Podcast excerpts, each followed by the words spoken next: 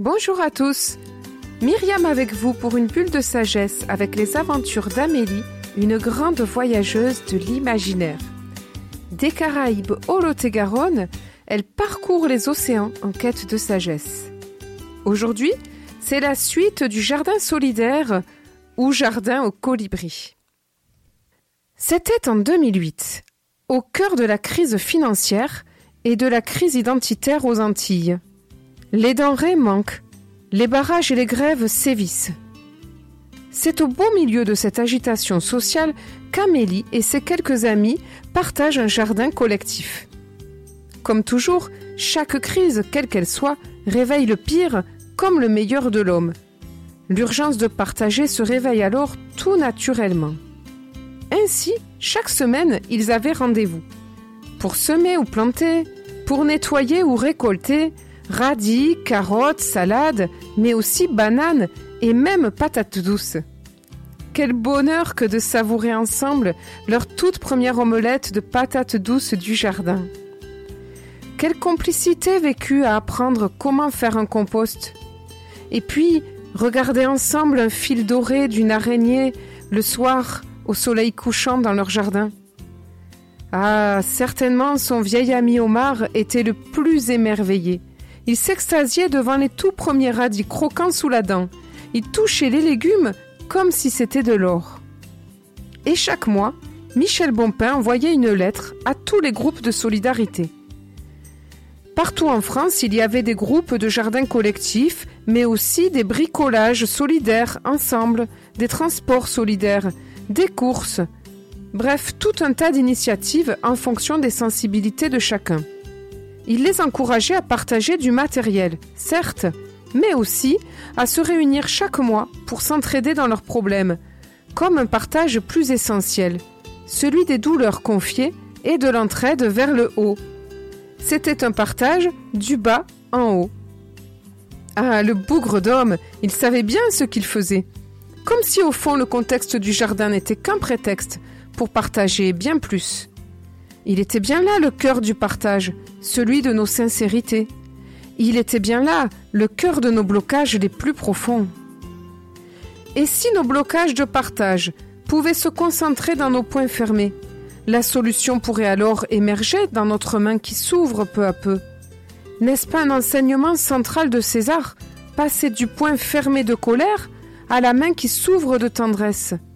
On pourrait en appliquer à l'infini toutes les subtilités. Dans ce cas précis, il s'agissait de trouver à chaque perte extérieure ce que chacun pourrait gagner intérieurement. À chaque point fermé symbolisant notre refus de partager, trouver la main ouverte qui donne autrement. Oui, mais voilà, Amélie était face à son blocage principal, celui de confier ses difficultés, de dévoiler un peu plus ses failles. Et elle était bien obligée de jouer le jeu, condition de ce partage, puisque c'est elle qui organisait ce groupe. Au fil des réunions, elle ressentit un certain déséquilibre. Elle était la seule à se confier et à demander de l'aide.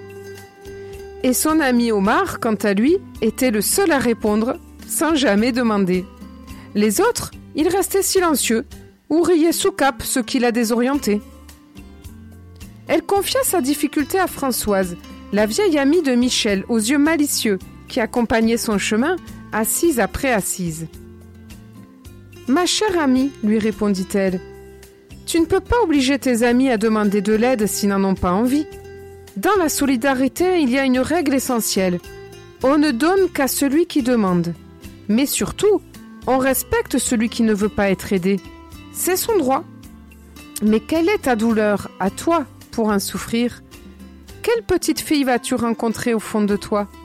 Quand tu l'auras rencontrée, prends-la dans tes bras et console-la. Alors, peut-être, tu pourras confier cette douleur-là à tes amis en toute transparence et sans rien attendre en retour. Amélie chercha quelle était cette douleur et elle fit la route jusqu'à la petite fille de son histoire et lui parla. Elle vit surtout sa propre responsabilité. Comment elle s'y prend, si maladroitement pour demander de l'aide, par obligation au fond, pour qu'il réagisse, et non par vrai besoin. Et combien ça l'arrange au fond, tant elle redoute de ne pas savoir quoi leur répondre. elle qui n'a jamais rien à dire. À la réunion suivante, elle put confier tranquillement ce qui la tracassait. Par sa sincérité, elle attira même quelques confidences. Omar l'émut vraiment, en confiant soudain sa misère. Il jouait au sage qui sait tout, tant il souffrait de si peu savoir, lui qui avait arrêté ses études avant le bac. Cette confidence le rendit soudain si humble, si vrai. Magnifique soirée où les cœurs furent renversés. Une autre fois, Amélie fut vraiment agacée par le sans-gêne d'Eddie. Il s'allongeait comme un pacha sur son canapé. Et pire, mettait ses pieds sur la table. Non mais quel toupet Minuscule douleur, direz-vous. Mais pas pour Michel Bonpin. Rappelez-vous la toute première histoire d'Amélie. Un vrai chemin se construit non pas avec des grands exploits, seulement avec des toutes petites douleurs à transformer. Ah, mais il faut bien le reconnaître, ces petites douleurs de tous les jours, elles nous empoisonnent la vie. Là encore, c'est Françoise qui retourna le miroir vers Amélie, l'invitant à prendre conscience de sa propre intolérance. En quoi l'attitude de ton ami est-elle insupportable? Que s'autorise-t-il que toi tu t'interdis? Oh, ce miroir n'est pas très agréable, tant il lui révèle une Amélie tellement coincée et que son apparence de fille bien élevée cache un tel handicap à se lâcher. C'est tout son rapport au plaisir qui soudain lui saute aux yeux. Là encore, elle dut retrouver la petite fille de son histoire, celle qui était obligée de se tenir bien droite à table et les mains posées de chaque côté de son assiette. Tiens-toi bien, entendit-elle même à son oreille. Là encore, elle tenta de trouver les mots pour la consoler et pour s'apaiser avec ce papa qui voulait tellement bien faire. Oh, il y en eut encore bien d'autres des anecdotes savoureuses autour de ce jardin partagé. Je ne peux pas toutes vous les raconter, mais quand même, reconnaissez-le, quel génie que cette idée de partage en haut et en bas, des choses extérieures comme des choses intérieures. Cette année-là, Amélie a fait un sacré voyage sans sortir de son jardin un voyage au cœur d'elle-même. Et voilà, c'était l'histoire d'Amélie, notre grande voyageuse de l'imaginaire, et c'était le jardin solidaire ou jardin au colibri. J'aime cette histoire parce qu'elle résonne fort avec notre actualité. Et vous, chers auditeurs, est-ce que cette histoire vous a touché? Vous a-t-elle interpellé? Avez-vous des questions? N'hésitez pas à me contacter à myriam.simber, c i m b e r laposte.net et je vous invite également à faire un petit tour sur mon site radioinspiration-toutaccroché.com. Vous y trouverez toutes mes émissions, toutes mes activités de d'apéro lecture inspirées et je serai ravie de vous rencontrer. Cette émission est diffusée sur Radio Bulle le jeudi à 20h et la semaine suivante sur Radio Bastide le mercredi à 12h. À la semaine prochaine dans ma bulle de sagesse. Belle semaine à tous